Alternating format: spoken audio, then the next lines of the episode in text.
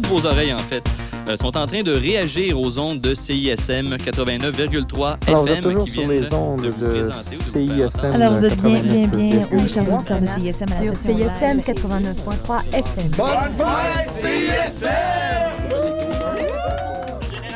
Bienvenue à la marge décortiquée.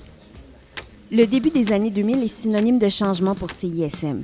Au niveau financier, comme on l'a vu la semaine dernière, mais aussi au niveau de la programmation, avec pour toile de fond l'épanouissement musical de Montréal.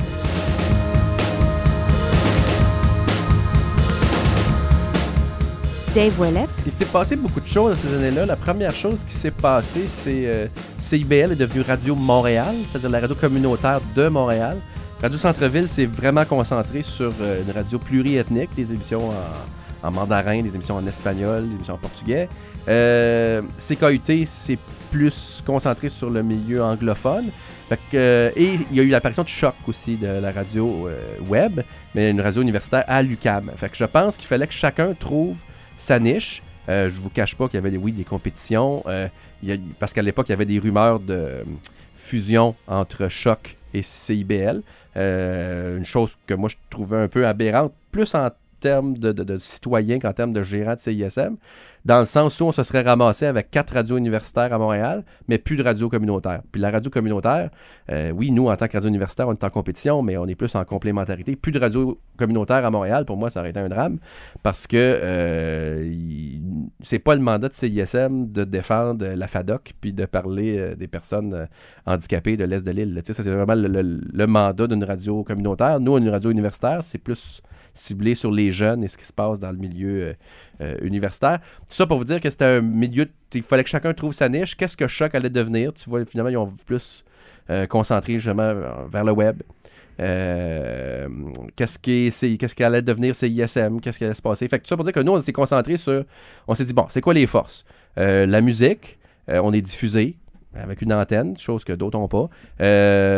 Si on a des propos, on va essayer que ça ait rapport plus, oui, au volet musical, puis ce qui est le volet parlé, parce qu'on a quand même 25% d'émissions qui doivent être à contenu parlé, ben ça va être plus sur ce qui se passe à l'université, puis ce qui se passe dans le milieu étudiant, jeune, euh, émergent, euh, tout ça. Fait que c'était vraiment d'essayer de trouver une niche qui était à sa place. Puis à l'époque, on était très proche de CKUT. Euh, moi, j'ai été une, une partie assez proche de CIBL aussi parce qu'il y a un de mes meilleurs amis qui gérait CIBL. Ça a donné comme ça. Euh, fait qu'on essayait de trouver tout le monde, au moins pas se piler ses pieds, personne. Puis moi, ça m'est même arrivé qu'il y avait des projets qui arrivaient ici. Puis je leur disais, sérieusement, ton projet, il est vraiment sympathique, mais il correspond beaucoup plus à ce qu'est CIBL. Puis à l'inverse, c'est des gens pitchaient à CIBL, puis ils disaient, ben là, ça c'est peut-être un peu plus que. euh, y avait un lien avec CISM. Mais ça allait en même temps aussi avec une, une idée de la grille aussi. À l'époque, euh, il y a eu Frédéric Bourgeois, il y a eu Étienne Roy, euh, puis Candide Prou à la programmation. C'était d'essayer. euh, moi, je me rappelle d'une réunion où on avait pris la grille de programmation.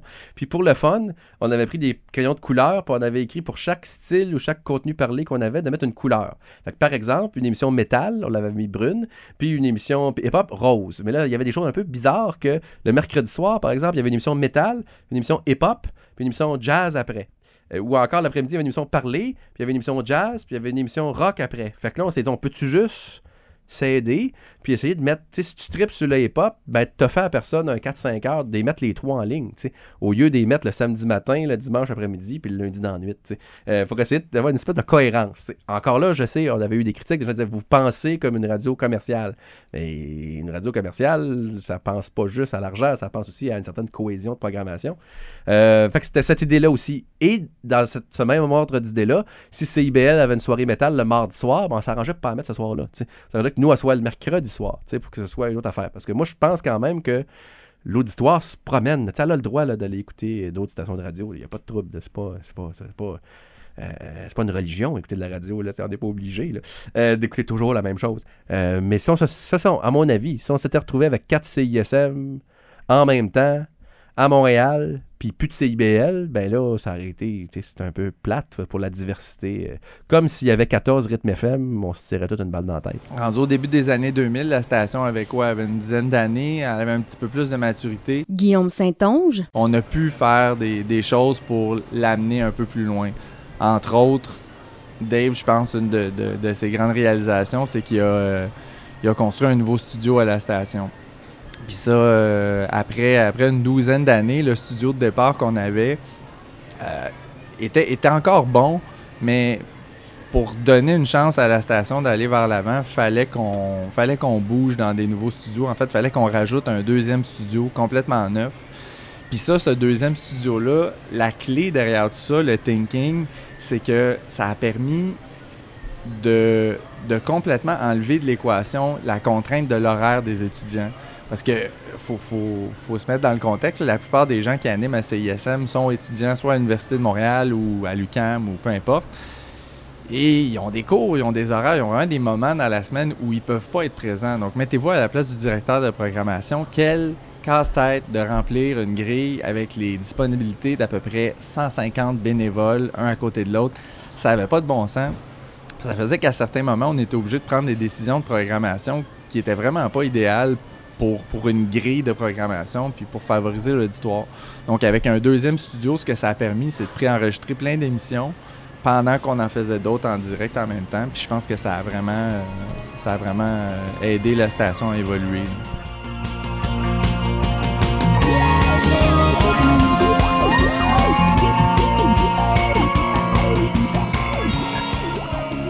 Ben, souvent, il n'y a pas de. C'est facile à dire a posteriori. On a pensé au fait que la musique, c'est l'arrivée des Arcade Fire et des autres, là. Ça fait que là, on a vraiment on avait un master plan, mais c'est pas tout à fait ça. pour être franc, euh, souvent, il va avec l'offre et la demande qu'on a. Puis je vais vous donner un exemple concret de ça. On a 65% d'émissions de musique francophone à faire jouer.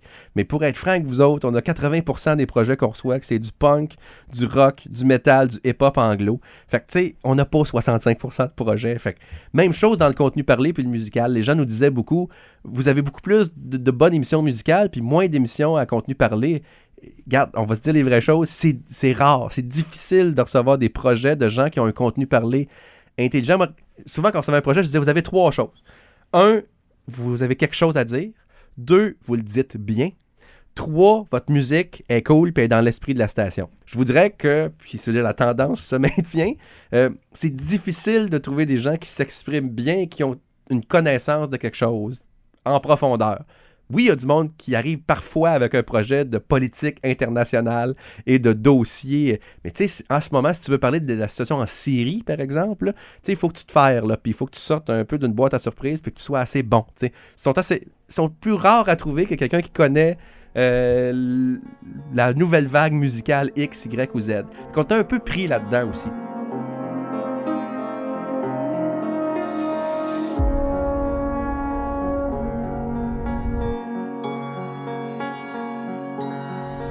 À l'époque, à peu près à tous les postes, il y avait déjà quelqu'un. C'est juste qu'après ça, il y avait la décision de savoir est-ce qu'on paie cette personne-là ou on la paie pas? Et ça, c'est pas juste une question d'argent, c'est une question que si tu payes quelqu'un 35 heures semaine, puis moi, dans ma philosophie en plus, moi, c'est travailler dans le bonheur, dans le fun et dans le plaisir. Euh, je savais que la personne en la payant 35, elle allait m'en donner 40, 45, 50. mais en payant quelqu'un, tu sais qu'il y a une pérennité, tu sais qu'il y a un peu plus de travail, puis tu sais que. on parlait d'information. Euh, euh, on peut parler d'information, on peut parler de programmation et tout, mais quand, j'ai payé euh, la responsable culturelle, quand j'ai payé la responsable d'information, quand j'ai payé le responsable musical, puis quand j'ai payé, on payait déjà le directeur de la programmation, ben là, c'est sûr qu'on mettait les postes à peu près sur le même pied d'égalité. à l'époque, on appelait ça, on avait un directeur, on payait un directeur technique aussi. On avait directeur technique, directeur programmation, directeur musical, directeur information, directeur euh, culturel. Fait avec le titre venait aussi une espèce de check and balance. C'est sûr qu'il y, avait, des opinions et tout, mais pour nous, le directeur musical était à peu près sur le même pied d'égalité que le directeur de la programmation. Parce que la musique, c'était bien important. Euh, puis ces personnes-là travaillaient dans le même bureau. Fait qu'on se disait, en se parlant, ben, ça va bien aller. Fait que c'était beaucoup cette idée-là. Euh, puis après ça, ben, c'est sûr que là, il fallait rentrer là-dedans la culture puis l'information. Euh, puis ça, c'était une question de meeting une fois par semaine, que c'est que tout le monde soit content puis que ça aille bien. Euh, puis là, mais ça, c'est après ça, les ventes embarquent là-dedans, puis là, qu'est-ce qu'on vend, puis l'émission est en direct d'où, puis ça coûte combien, mais ça, c'est une, ça, c'est une question importante aussi de toujours garder hermétique le lien entre la programmation et les ventes. Il ne faut pas forcer une programmation par les ventes. si quelqu'un te dit moi, j'avais comme philosophie qu'on ne change pas une grille à cause que quelqu'un nous donne une pièce. tu sais. Si tu veux me donner une pièce, OK, mais l'émission qui existe déjà, on va la faire en direct de ton bar, mais elle aurait existé de toute façon. Euh, c'était l'idée que les ventes ne prennent jamais euh, le contrôle sur la programmation. Mais tout ça pour dire que tout ça est une question de check and balance. Euh, mais le directeur musical ici, même avant moi, puis même à l'époque il n'était pas payé, a toujours pris beaucoup de place. C'est toujours quelqu'un qui avait, qui avait fort caractère et qui, euh, parce qu'on recevait, là aujourd'hui c'est plus numérique, mais des centaines de disques. Mais le gros de ma job à moi, qui était directeur général, parce que moi, je m'entourais pas de gens faibles, je m'entourais de gens forts, mais s'entourer de gens forts, c'est de la gestion. Parce qu'il y a, oui, il y a, de la houle, puis oui, il y a de la chicane, puis oui, des fois, il y a du pissage dans le coin à savoir quel territoire. Mais moi, c'était un beau défi, j'aimais ça.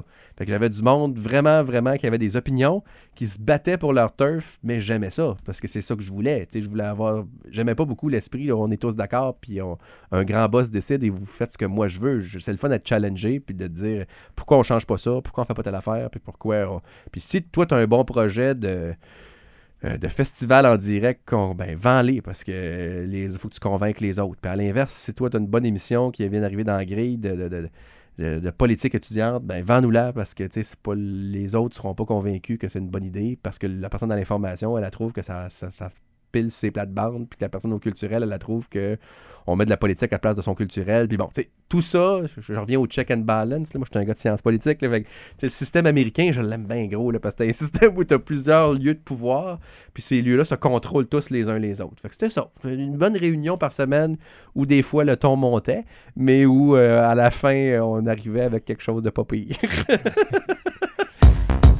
Martin Roussy, animateur à CISM de 1998-99, c'est pas clair. Il me semble que c'est 99 euh, jusqu'à 2013. Et puis j'ai été directeur musical de 2002 à 2009. Moi, j'ai été embauché euh, à CISM comme directeur musical. Puis j'étais vraiment pas le premier coureur. Je pense pourquoi on m'a donné euh, la job à l'époque, euh, c'était que j'étais animateur depuis quelques années, puis je voulais que le son se démocratise. Parce que tu avais, à l'époque, mettons, c'était 120 animateurs, tu avais 120 mélomanes dans une shop, puis le palmarès représentait aucunement le goût commun de ces animateurs-là. Euh, moi, je voulais que ça soit mis de l'avant. Fait que j'ai très humblement, très humblement, oui, j'ai accepté la job de directeur musical. Euh, C'était pour mettre de l'avant, dans le fond, le talent des autres. Moi, j'avais, j'ai mes goûts personnels. J'avais, euh, moi, j'avais vraiment le, l'amour de la, musique francophone aussi. Euh, mais il y avait toutes sortes d'autres gens qui avaient des compétences que moi, j'avais pas, qui pouvaient, qui avaient des, des- des- des goûts musicaux que moi, j'avais pas, qui pouvaient être mis à contribution. Donc, c'était, j'étais comme une courroie, dans le fond. Je voyais la direction musicale puis le comité musical surtout comme une courroie de canalisation du, du goût des autres. Fait qu'on a, on a, on- bref, on a, je, trouve, en 2000, peut-être 2004-2005, euh, on a décidé de devenir une radio semi-professionnelle, je trouve. C'est-à-dire, on, OK, c'est pas des animateurs rémunérés, c'était pas formaté tout ça, mais pourquoi pas avoir un son concis, un son qui se tient, avec des animateurs qui, qui prennent du moins un peu au sérieux euh, euh, les émissions qu'ils font. Le soir restait le soir, puis c'est encore ça à CISM. Après le palmarès, c'est des émissions de toutes sortes de styles musicaux, je pense. Euh, puis le jour, ça demeure comme un- une radio. Moi, je le vois encore comme ça, comme une radio semi-professionnelle, avec un son, un son bien établi, qui est, dans le fond, euh, qui est régi par le système de palmarès que moi, j'ai mis en place à l'époque. C'était juste pour démocratiser euh, le son de la station. C'était vraiment juste pour que les animateurs, lorsqu'ils tournaient quelque chose, ça ait un impact sur les montées puis les descentes du palmarès. Donc, c'est un vrai, euh, c'est un vrai palmarès.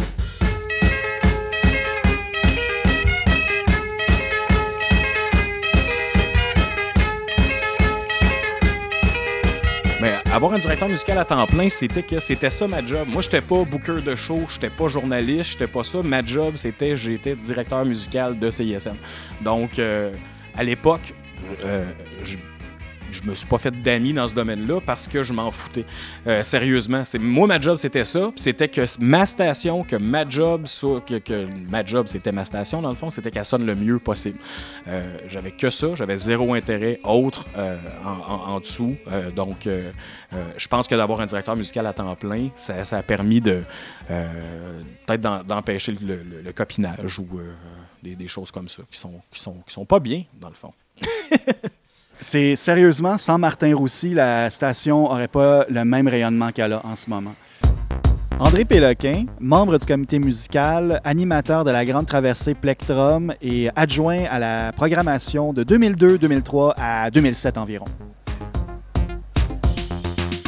Martin euh, Roussy, je veux dire, euh, c'était un électron libre, c'était vraiment un iconoclaste. C'était- à la limite, c'est un gars qui s'en calissait. Il voulait voulait pas jouer la game. Euh, puis on le voyait justement quand il parlait avec euh, les représentants d'étiquettes de disques, comme non, non, ça joue pas plus. Non, non, je vais pas encourager au fait que ton artiste joue pas plus.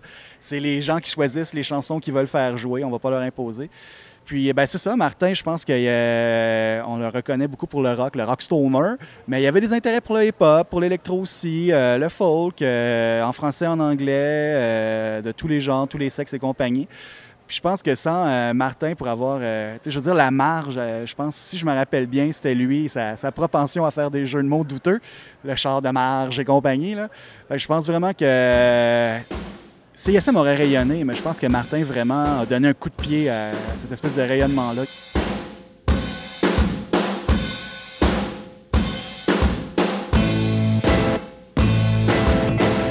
Moi, personnellement, en tant que directeur musical, j'ai vécu l'éclosion de la scène de Montréal. Euh, C'est-à-dire que autant la scène francophone que la scène anglophone. Euh, à, à CI à CISM, j'ai booké euh, la première entrevue ever de Arcade Fire, la première entrevue radio qu'ils ont accordée. C'était l'émission qui s'appelle Indigo.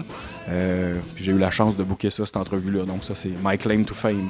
Il y a des groupes marquants. Ça, c'est sûr qu'Arcade Fire, Wolf Parade, tout ça, la scène montréalaise, ça, a marqué l'imaginaire. Mais moi, étant un francophone, je vais dire ce qui a plus marqué mon imaginaire, c'est, c'est probablement Louis-Jean Cormier, ou ce qui est rendu maintenant. Ça commence avec un petit band qui s'appelle Carquois.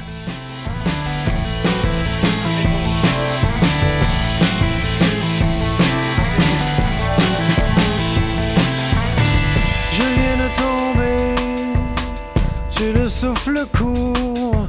Prenez ma part, prenez mon sac, prenez mon tour. Mais.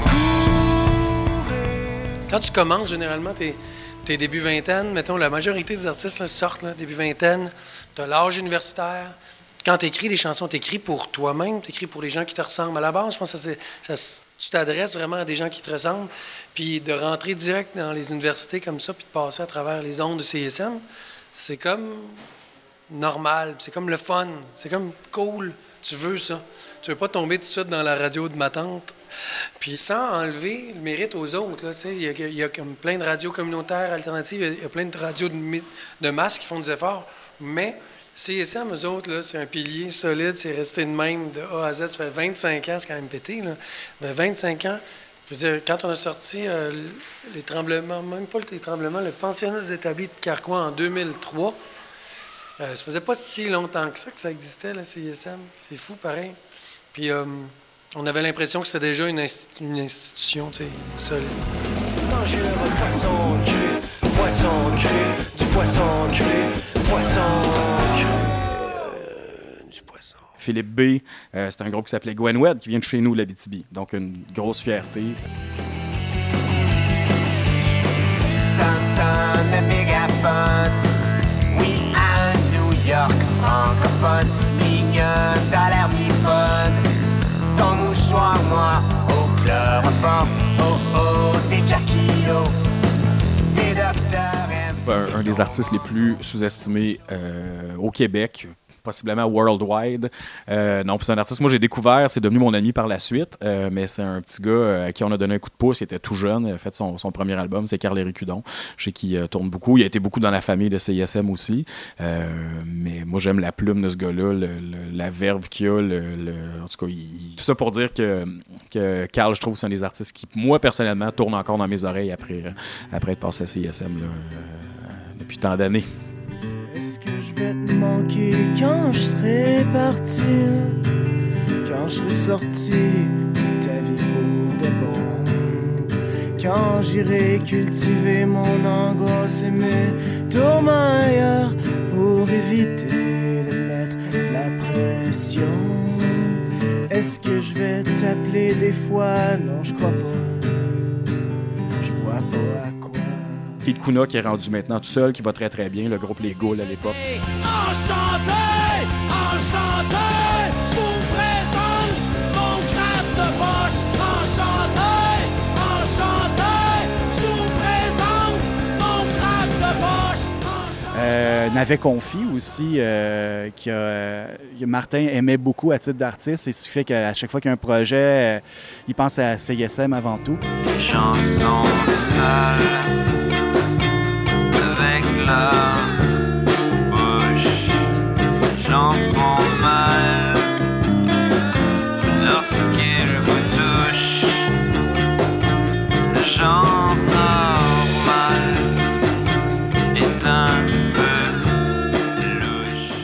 trois accords.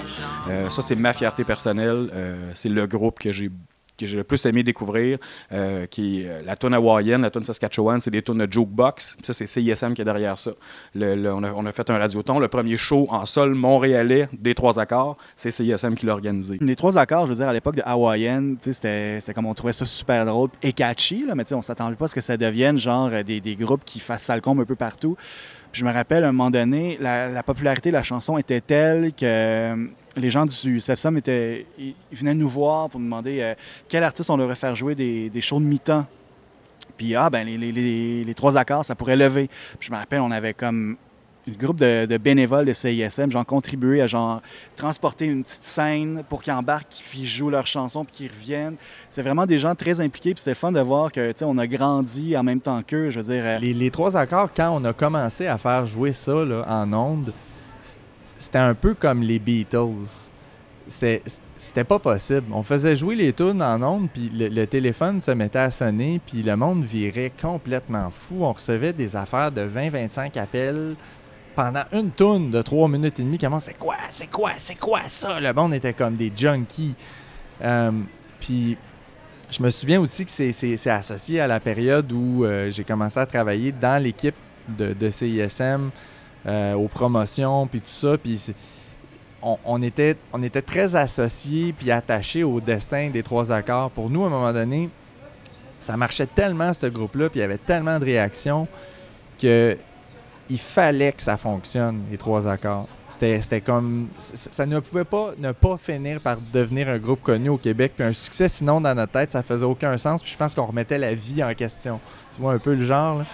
Puis je me souviens que, sais, évidemment, c'est pas linéaire, Il y a eu des moments. Les trois accords ont été très forts, ils ont fait des shows, puis la rumeur autour des trois accords grossissait sans cesse, mais je pense que eux autres, à un certain point, ils étaient impatients. Tu sais, Ils avaient faim, ils avaient hâte que ça fonctionne.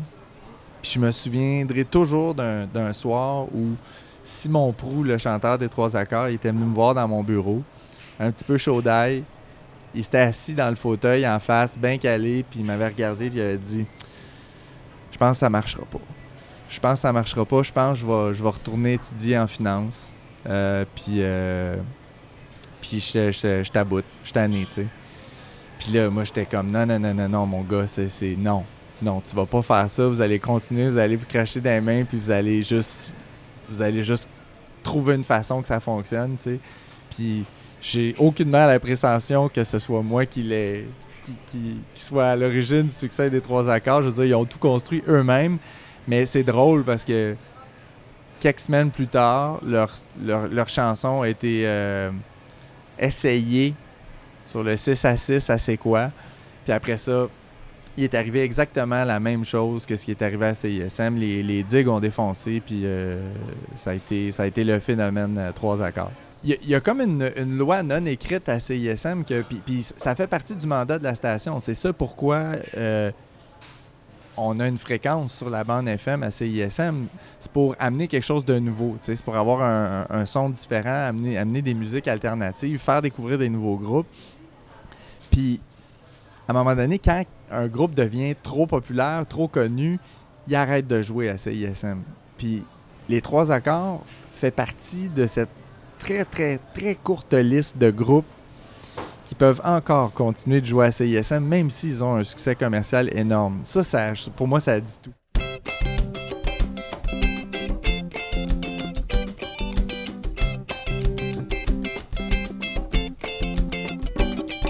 hawaïenne. J'aurais voulu que tu sois hawaïenne.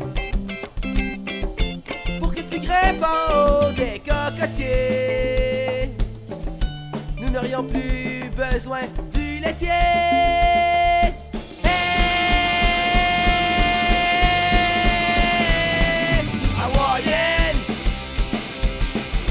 J'aurais voulu que tu sois hawaïenne. Pour que tu portes une jupe en osier. Et que tu me dénudes ses petits pieds.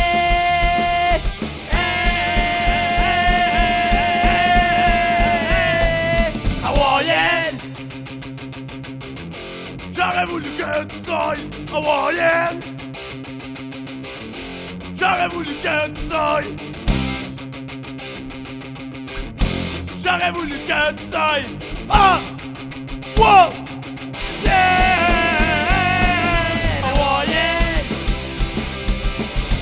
J'aurais voulu que tu sois. Pour que nous gambadions sur les rochers. Et qu'à tous les jours ce soit l'été.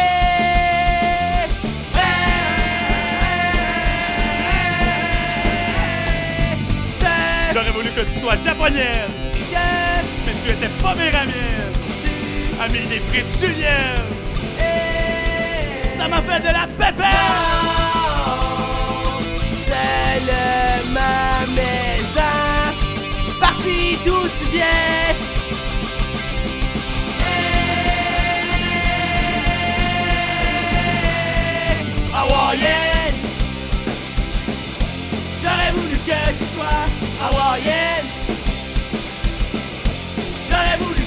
Sois hawaïenne. J'aurais voulu que tu sois hawaïenne. Vous écoutez La Marge décortiquée sur les ondes de CISM 89.3. Bon matin à toi, Loubard et Loubarde. MCG là t'accompagne pour deux heures. Et on va en avoir de la bonne musique, oui. Des hommages, tes demandes spéciales, tes créations. De la musique qui ne joue pas habituellement dans la grosse radio, mais qui mérite tout de même hein, de jouer un peu partout. Des demandes spéciales de Philippe qui va entendre Petit Poney. Euh, Bruno qui veut entendre du Roger Miron. Euh, Rob Bob qui fait un retour à l'émission. Peut-être même des chansons pour le oui. En tout cas, ça va être dynamique, ça va être grandiose. Et pour débuter l'émission, car comme tu le sais, on commence toujours avec une section un petit peu plus country et western. On va y aller avec du western international. Oui, c'est assez bon, c'est une demande de Marc-André qui voulait entendre Caro Pet Preto. Et euh, c'est joué ça par Os Panteros.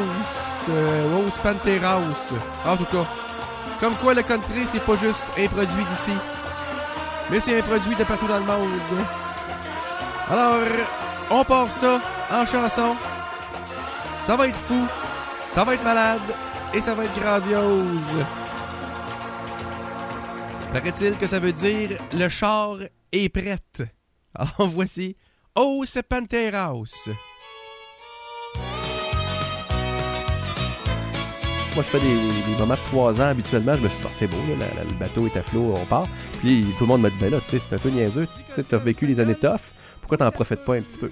Fait que là, euh, on avait un système, on a suivi le système. Euh, on remboursait les dettes à mesure avec les cotisations étudiantes. On vendait de la publicité pour payer le monde, tu sais? Fait que le système était bien établi. Euh, puis là, c'est là que j'ai pris comme d'autres affaires. Moi, j'avais rencontré Étienne Roy, qui était mon directeur de la programmation. Puis c'est là que j'y ai dit, euh, moi, j'ai une collection de 10 drôles à la maison. Euh, je pourrais faire une émission comique. Euh, puis là, c'est là qu'est apparu MC Gilles. Puis là, on me demande, pourquoi. Ben, c'est parce qu'il n'était pas question que je voulais pas recréer ce que j'avais déjà entendu dans des médias indépendants. Puis je voulais pas avoir de passe-droite. Fait que j'avais dit à Étienne, garde, ça sera pas le directeur général qui va avoir une émission. Ça sera pas Dave Wallet qui va avoir une émission. Ça va être un personnage. Ça s'appelle MC Gilles, parce que c'est absurde. Ça se peut pas que tu te prennes au sérieux d'un plan de même. Euh, Puis c'est pour l'été, parce qu'il y avait une émission qui marchait fort à l'époque, qui était Les Rongeurs du Risque, le vendredi. Puis après Les Rongeurs du Risque, on mettait un playlist sur ordinateur, ce qui fait que c'était un peu absurde, parce que cette émission la plus écoutée, il n'y avait rien après. Fait que moi, j'ai dit à Étienne, donne-moi les quotas de l'ordinateur. Il fait combien l'ordinateur? Il fait 12 tonnes francophones à l'heure. C'est beau, je vais te faire 12 tonnes francophones à l'heure. Puis, euh, mais il était question, j'y ai dit, tu me donnes, c'est pas. Euh, je veux que ce soit avec le personnage plus dur qu'avec les autres. Je veux que les règlements soient appliqués plus. Je veux pas de passe-douette. Puis comme je vais appliquer les, les, les, quotas de manière plus rough que tout le monde, euh, puis c'est pour l'été, là, c'est juste pour remplacer. Tant qu'à avoir rien, tu me mettras. Et puis là, c'est là que est arrivé l'accident de char que je suis devenu. C'est-à-dire qu'à cause d'Internet, puis à cause de mon site web, puis à cause de CISM, puis à cause de ci, ben il y a eu... euh, Je suis arrivé dans un moment aussi où, tu sais, Louis-José Hood faisait de l'or à clip, puis les, les- c'était l'arrivée des Denis Drolet qui faisaient de l'humour absurde. Moi, j'étais à quelque part entre les deux. Fait que nécessairement... euh, il y a une demande pour ça, puis là, ben là, ils, ont dit, ça pogne, ça fait que là, il faudrait en faire une autre saison, puis une autre saison. Puis à un moment donné, moi, même quand j'ai arrêté ici de faire CISM, ben là, j'ai continué à faire ça. Puis aujourd'hui, croyez-le ou non, j'en vis. Fait que c'est ça.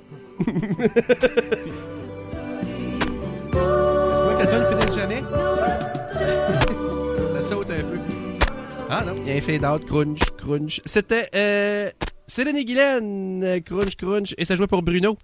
Euh, que l'on salue. Ok, ok, Céline et Guylaine, c'est correct. Euh, Nathalie, cette fois, m'a demandé Je veux boire du rhum, c'est tiré de soirée canadienne. Elle a un goût de folklore et nous autres aussi. Et c'est parti! qui chante avec beaucoup d'entrain, c'est Madame Lise Brisson. Madame Brisson, approchez-vous donc par ici, on voudrait vous entendre chanter. Vous voulez chanter pour nous? Ah oui? Allez-y, c'est le temps.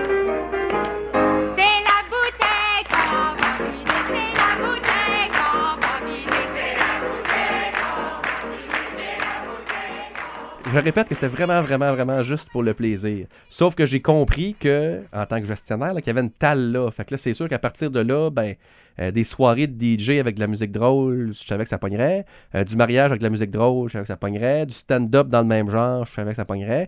Puis là, c'est là qu'Infoman m'a appelé, puis qu'ils m'ont engagé. C'est là que Paul Arcand m'a appelé, puis qu'ils m'ont engagé. Fait que, euh, fait que il y avait quelque chose là, mais pour vous dire que c'était prévu, là, que c'était un projet de carrière, là, pas pantoute. Moi, ce que je voulais aller, avec l'expérience de Chiz puis de CISM, euh, j'avais eu des offres, entre autres, chez Astral. C'était plus en gestion euh, euh, réglementaire de radio. Fait que justement, d'aller, ce qu'un ex de CISM, un fond- cofondateur d'ailleurs, Pierre-Louis Smith, qui fait ça dans la vie, un peu plus avec lui dans ça. Euh, plus aller voir, regardez, j'avais, j'ai aidé à lancer une radio à Shawinigan. Euh, je sais que l'Université d'Ottawa voulait en partir une aussi. Euh, L'Université euh, du Québec à- en Outaouais, plutôt, en face, autres, ça fait longtemps qu'il est là. Peu importe. Fait que c'était plus là. Faire des demandes FM, euh, faire des renouvellements, euh, aller, travailler dans un bureau entre quatre murs. Euh, je sais pas si j'aurais été heureux, là, mais pour l'instant, c'était vers ça que j'allais.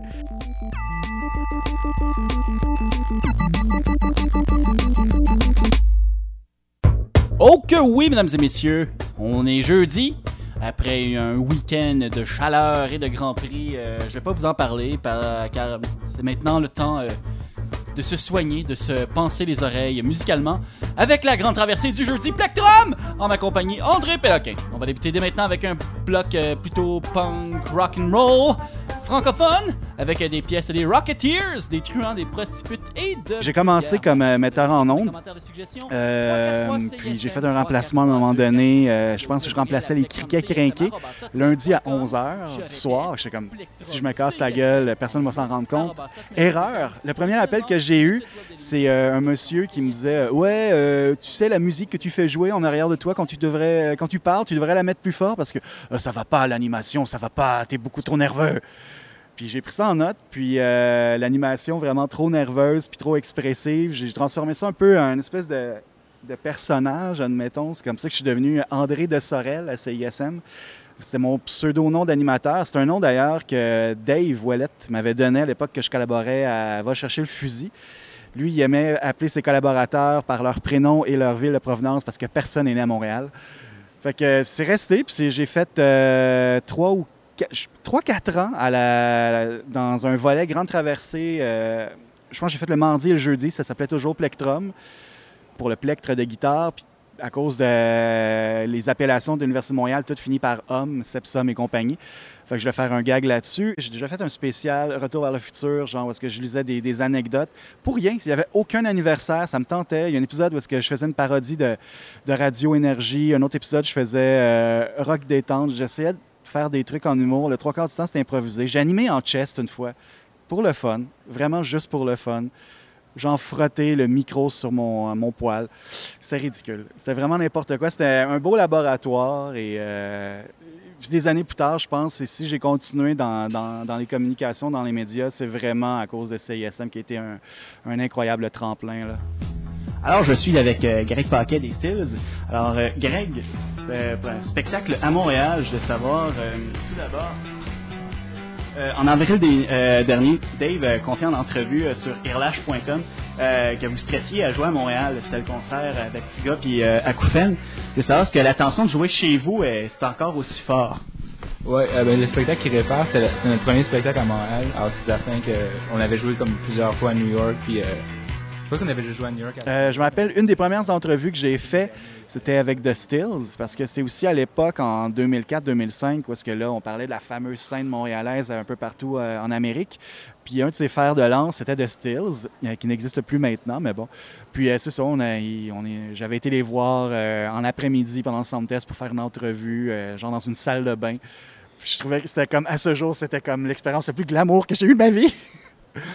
une entrevue dans une salle de bain avec un des gars des Stills. Euh, on, les a reçus en studio, mais j'ai fait Matrix aussi. Puis là, je- je- j'en pouvais plus. Je, je les parlais avec mon anglais du dimanche. J'ai comme subjugué par Emily Haynes euh, et euh, James Shaw, qui étaient comme genre des icônes de cool puis d'attitude. C'était quelque chose.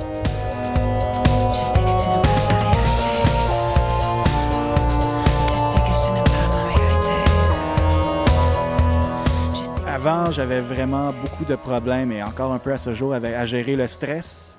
Côté musique, euh, c'est recevoir des artistes qui arrivent en retard ou qui sont sur euh, c'est comme des, des tournées médiatiques, fait que euh, des fois qui vont peut-être pas venir ou qui vont peut-être des fois te donner des entrevues un peu euh, merdiques malgré tes, tes, ta préparation. Comme des fois, par exemple, tu vas être surpris parce qu'il y a des artistes qui vont vraiment être open et tout ça. Je me rappelle, il y a une entrevue que j'avais faite avec Yann Perrault. Puis il s'installe, puis il était comme, je sais pas pourquoi, là, mais comme un peu peur, ça me donnait du fil à retordre. Là. Puis j'ai comme, alright, alright, j'étais préparé en plus. Puis finalement, ça s'est super bien passé. Bonjour, mesdames et messieurs, vous écoutez toujours La Grande Traversée du jeudi Plectrum en ma compagnie André Péloquin. Aujourd'hui, jour de gloire, comme euh, annoncé la semaine dernière, nous recevons en entrevue Yann Perrault. Yann, bonjour. salut André. Ça va bien? Ça va très bien. T'as l'air en forme? Oui, pas pire. C'est bien. Est-ce que t'es prêt? Oui, je suis prêt. Génial. Écoute, pour commencer, histoire de te réchauffer, Tu on me va... fais peur. Ben non, c'est juste ta coupe de cheveux qui se ressemble, mais le reste, tout va bien. Tu, tu es dans un environnement de pace, on Ouais. est tous zen. Écoute, juste histoire de se réchauffer justement pour te, pour te faire moins peur, pour t'apprivoiser, espèce de bête sauvage, on va jouer à un jeu. Oui. Qui s'appelle Quelques arpents lianes. Oh. Ok, j'ai j'ai choisi des personnes et toi, tu dois me dire euh, comment tu es lié à ces personnalités. Ok, vas-y. Alors Yann, comment es-tu lié à Jim Morrison? Euh, euh, première euh, chanson Hello I Love You. Ça a été euh, une cassette que j'ai trouvée quand j'étais dans. Je m'appelle Jean-Philippe Plot. J'ai animé de 2002 à 2004 à CISM une émission qui s'appelait Idéaux et débats. Et j'en garde un excellent souvenir de ce passage-là à CISM. Ben, en fait, j'ai eu un seul projet à CISM, un seul, ouais, ça s'appelait Idéaux et débats. Euh, C'était un magazine, je dirais, sociopolitique, très militant. Euh, moi, à l'époque, j'étais un auditeur, fidèle auditeur d'Indicatif Présent et de Macadam Tribu à la radio de Radio-Canada. Puis vraiment, j'ai bien modestement, bien humblement essayé de réunir ces deux intérêts-là dans une émission qui s'appelait Idéaux et débats. Puis on était très impliqués euh, dans la communauté militante après le Sommet des Amériques et tout ça. Fait qu'il y avait... C'est ça, je pense qu'on était euh, bien vivants dans cette communauté-là militante. Puis ces gens-là trouvaient dans notre émission une espèce de porte-voix parce qu'ils, oui, nous écoutaient, mais ils venaient aussi à notre émission puis partager leur expérience sur le terrain. Là. C'était une co-animation, une première fois, première année avec Marie-Hélène Poirier, qui était une amie. Par la suite, les deux dernières années, c'était avec Amélie Lavoie. Puis on avait des collaborateurs assez réguliers. Je me rappelle qu'il y avait le slammer Ivy qui venait nous slammer l'actualité, tout ça. Mais le collaborateur, sans doute le plus prestigieux, qui était à peu près inconnu à l'époque, c'était Amir Kadir qui était à l'époque pour l'Union des forces progressistes. Puis je me rappelle, je me sentais toujours mal de... parce qu'il faisait ses collaborations au téléphone, puis je l'appelais, puis je, je, je sentais pas que je le dérangeais. Le gars était toujours comme très partant, mais il est quand même médecin. tu sais. Puis Je l'appelais, puis il était à l'hôpital, puis il prenait comme 6-7 minutes pour faire sa chronique, puis je me disais, OK, il est vraiment motivé, ce gars-là. là. Il va aller très loin. Tu sais, il sait qu'il n'y a pas de cachet pour faire ça. Puis nous, ça nous a aidé. On était bien contents pour le rayonnement de l'émission, mais aussi on a beaucoup appris, puis je pense que les auditeurs ont bien apprécié aussi. Jean-Philippe travaille maintenant à la radio de Radio-Canada et a, entre autres, réalisé et co-animé Le Spornographe. Ben, c'est drôle hein, parce que l'émission s'appelait Idéaux et débats. C'était une émission de contenu, d'idées, de réflexion, tout ça. Mais c'est- d'ailleurs ce que je fais maintenant dans la vie de tous les jours avec l'anthropologue Serge Bouchard sur ici première. Mais il y avait aussi un volet de, capsules, de fausses publicités. Et ça, c'est devenu en bonne partie ce qui a nourri le spornographe. En tout cas, ça, a été mon inspiration pour euh, faire, toutes les nombreuses parodies de publicité qu'on a faites au spornographe. Fait que oui, il y avait ça, mais c'est drôle parce que CISM, moi, dans ma vie, c'était très marquant parce que à l'époque, j'étais étudiant au doctorat en sociologie. J'avais aucune formation, mais vraiment aucune formation euh, en montage sonore. Puis c'est vraiment à CISM, quand je dis moi j'aurais envie de faire des, des capsules, machin, euh, euh, y a quelqu'un qui peut m'aider? Ben, il y a des ordis, il y a Cool Edit Pro qui est là, qui était l'ancêtre, qui est l'ancêtre de, de Adobe Premiere, euh, Adobe Audition en fait. Et puis là, je me suis lancé là-dedans, j'ai vraiment appris sur le tas, puis honnêtement, ma formation en montage puis en conception sonore, c'est à CISM que je l'ai eu. Puis aujourd'hui, c'est drôle parce que à Radio-Canada, souvent, j'habille des émissions, j'habille parfois l'antenne, donc je fais des jingles et tout ça. Puis c'est ben, grâce à CISM que je peux faire ça. Depuis quelques temps, depuis presque un an, Isabelle aide les jeunes filles euh, qui écrivaient dans les années 90 euh, à fille d'aujourd'hui qui avait Manuel Urtubise et Mimi qui, euh, à chaque semaine, aidaient, à chaque mois, aidaient des jeunes filles qui avaient des problèmes soit de poils, soit de cœur. Et euh, ben, souvent, les réponses étaient un peu douteuses. Donc, Isabelle décide d'aider les jeunes filles qui auraient peut-être été déçues de la réponse. Ben, y a parfois les réponses sont bonnes, mais je veux dire, si jamais la- le problème c'est pas réglé, je pense que ça prend un deuxième avis, tout simplement. Comme par exemple la première qui vient euh, du magazine Fait d'aujourd'hui de, si je ne m'abuse, janvier 92. Donc la lettre s'appelle Un retard. Cher Mimi, j'ai vraiment beaucoup de ton... j'ai vraiment besoin de ton aide. J'aurais dû être menstruée il y a trois mois. La première fois que j'ai eu mes règles, j'ai été, je l'ai été pendant une semaine. Depuis, je ne l'ai plus été. Qu'est-ce qui peut causer ce retard? Est-ce que ça se peut que ce soit une MTS? S'il vous plaît, aide-moi car j'ai peur. Bon. Je dois avouer que Mimi répond super bien à cette, à cette lettre-là. Elle lui explique Ok. qu'au début de tes menstruations, c'est normal que ça, ça, Ça prenne un petit peu de temps. régulier, là, ok. Moi, par contre, si jamais euh, t'es pas encore menstrué, c'est-à-dire que si ça fait exactement 13 ans que t'as pas eu de nouvelles formes de menstruation, je... je pense que ce serait important que tu consultes un médecin. Sinon, il y a une voix, moi, que j'avais spotée. C'était à peu près à mon époque. Puis qu'on est allé chercher par la suite au spornographe. C'était Isabelle Ménard qui animait une émission qui s'appelait Le Radiographe. Puis, bon, déjà, je trouvais que le- je savais que le spornographe s'en venait. Je trouvais que c'était un magnifique nom, ça.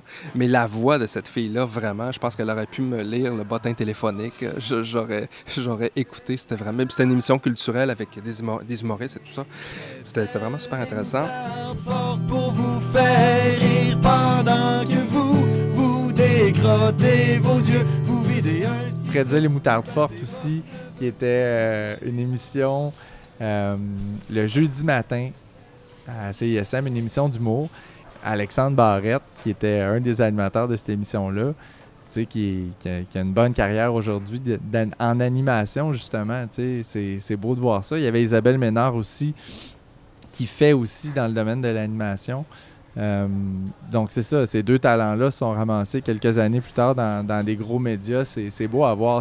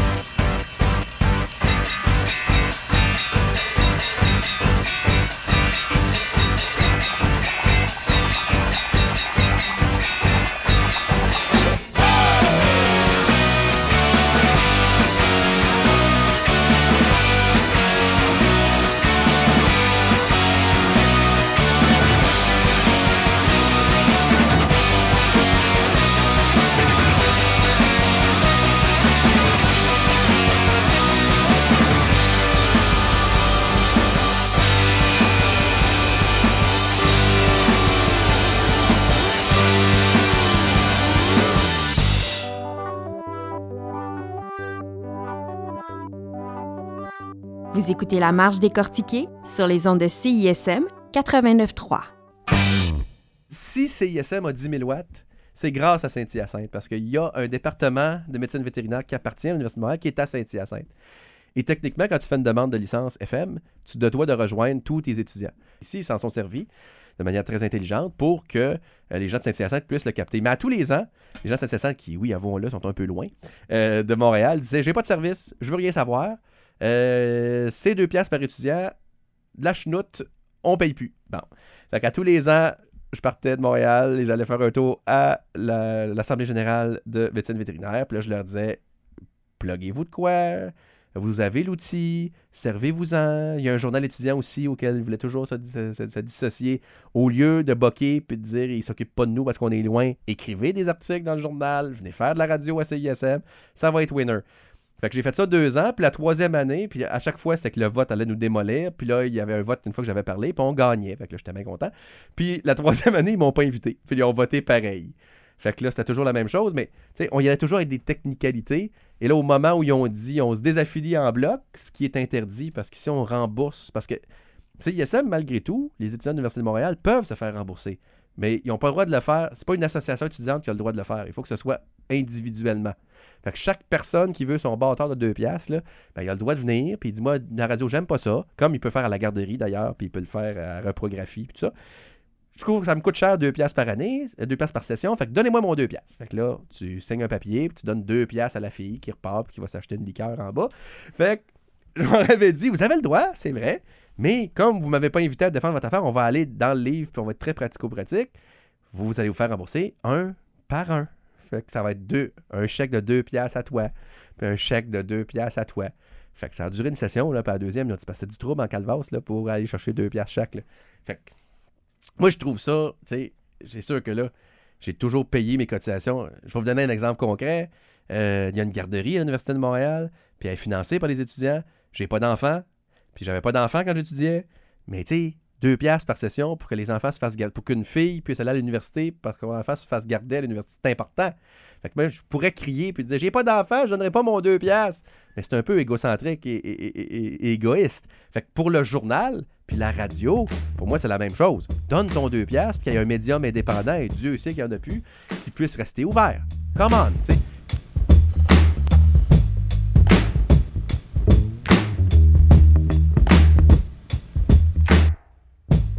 D'habitude, je veux dire, un patron qui est aussi ton ami, ça va tout le temps mal virer. Mais Dave était vraiment capable de garder l'équilibre. Je veux dire, c'était un ami. À quelque part, CISM aussi, c'était c'est un gros club social. Je veux dire, c'était c'était bien avant, euh, à mon époque, c'était bien avant euh, Facebook et compagnie. On avait peut-être MySpace et c'est tout. Là. Euh, fait que vraiment, s'il y avait quelqu'un de CISM qui organisait une soirée où est-ce qu'il était DJ ou que son groupe de musique jouait dedans, on fait juste aller dans un bar pour se retrouver, à peu près tout le monde y allait. Je veux dire, c'était pas factice. Je veux dire, ça rassemblait des mélomanes, des gens qui aimaient de la musique très champ gauche, qui peut-être dans leur entourage, euh, c'était comme moins apprécié, pas dans le sens que c'était pas aimé, comme je sais pas de quoi tu parles, je sais pas c'est quoi Granddaddy, arrête de m'en parler comme c'était comme le second avènement du Christ. Fait c'est ça, c'est comme des gens qui avaient des, passions communes, ce qui faisait que, ben ça, que ça, ça se regroupait très beaucoup. Fait que Dave, c'est ça, c'était le directeur de la station, mais ça a été aussi mon patron directement parce que, ben, euh, ben université obligeant, euh, je travaillais à temps partiel, je travaillais dans un laboratoire photo euh, d'une pharmacie notamment, et ça arrivait que eux autres sont pas très sensibles à l'effet que je dois aller défendre l'intérêt de, la musique locale émergente dans une station de radio. Fait que ça arrivait des fois que j'arrivais en catastrophe pour animer, toujours habillé en, en tenue de, de pharmacien, genre. Puis à un moment donné, je me rappelle, Dave m'avait reçu dans son bureau. Puis euh, je suis comme, bon, ça y est, comme euh, mon émission euh, Bas de je sais que ces, éditions-là, où est-ce que je travaille à la pharmacie, c'est tout le temps un peu garoché. Il me dit comme, combien tu gagnes là-bas? Je suis comme, ben, salaire minimum. Comme, ça tenterait-tu de faire salaire minimum ici à la place? Je suis comme, Hein! C'est ça, c'était vraiment euh, un bonhomme qui avait beaucoup les intérêts à cœur euh, de sa station. Je veux dire, euh, je me rappelle, il y avait comme des blitz à un moment donné où est-ce qu'il fallait qu'il envoie des, lettres à des œuvres de, de- charité qui, qui faisaient des dons à, CISM. Je veux dire, c'est pas une partie très glorieuse de la job, mais il le faisait. Puis recevoir les différentes communautés qui ont accès aussi euh, à CISM. Puis euh, écouter leurs doléances, puis essayer de patcher ça, puis aller voir l'université aussi pour avoir un peu plus de financement et tout ça. Euh, puis aussi préparer un peu l'ère Guillaume Saint-Onge aussi. Euh, Guillaume était déjà présent comme animateur. Fait que ça, Dave, c'est vraiment un gars qui avait et qui a toujours zéro ego, dans le fond, euh, beaucoup de charisme. Il veut le meilleur des autres et je pense que c'est ce qui fait ressortir. Il m'est arrivé mille affaires à CISM, euh, des émissions qui ont ouvert de la bière sur la console, du monde qui ont vendu de la pub, qui ont fait de la pub de Molson en ondes sans, euh, sans, que l'argent se rende à nous. Euh, J'ai eu un gars qui a vendu de la pub sans nous le dire en dessous de la table puis qui, qui, blanchissait de l'argent.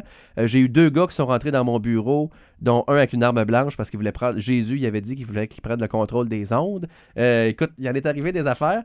Une histoire particulièrement intéressante parce qu'à peu près dans toutes les situations, dans une radio universitaire, on a la règle des trois prises. C'est-à-dire que quand quelqu'un fait une erreur, on lui dit écoute, tu as une deuxième chance, fais-les plus. Euh, quand la personne refait l'erreur, on se dit là, c'est parce qu'il fallait que tu le saches. Puis la troisième erreur, ben, t'es out. Euh, Il y a des questions qu'il n'y a pas de deuxième chance. C'est-à-dire diffamation, euh, poursuite criminelle, problème, là, il n'y a pas de deuxième erreur. Et souvent, moi, j'étais prêt à prendre encore plus de- de, euh, de deuxième chance. Quand la personne, il y a deux choses que les gens ont de la difficulté à faire. Ça, je comprends pas. C'est je m'excuse et j'ai fait une erreur.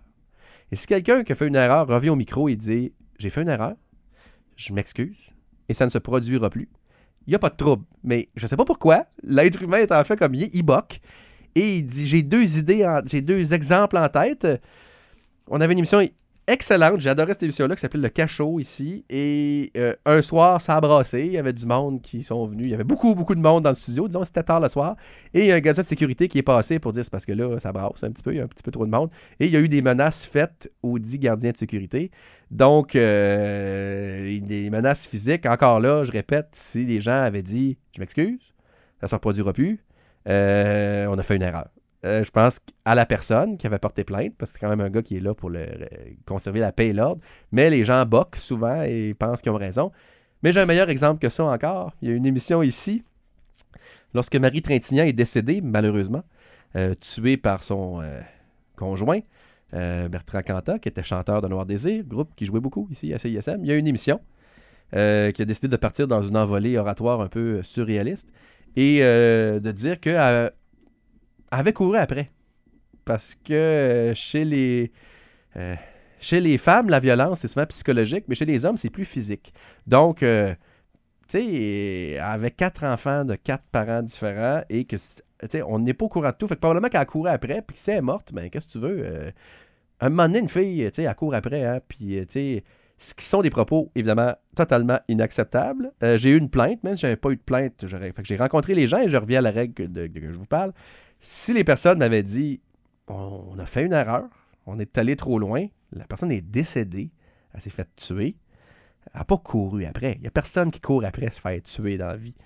Mais les gens ont essayé de boquer, de dire euh, je, je poursuis mes propos, je suis d'accord pour dire qu'elle a couru après, puis que, ben non, dans ce temps-là, on remplace. C'est des choses qui sont inacceptables et qui ne doivent pas arriver sur les ondes d'une station de radio parce que les ondes sont publiques et il faut protéger euh, la vie des gens et, respecter les lois et euh, le bon goût et le bon sens. Et ça, c'est les bouts plus durs, mais dans notre job, c'est d'un moment donné mettre le point sur la table puis de dire. euh, c'est pas. la liberté d'expression, c'est pas la liberté de tout dire. C'est la liberté de. On est libre de dire ce que l'on veut dans le respect d'autrui et dans le respect de la liberté des autres,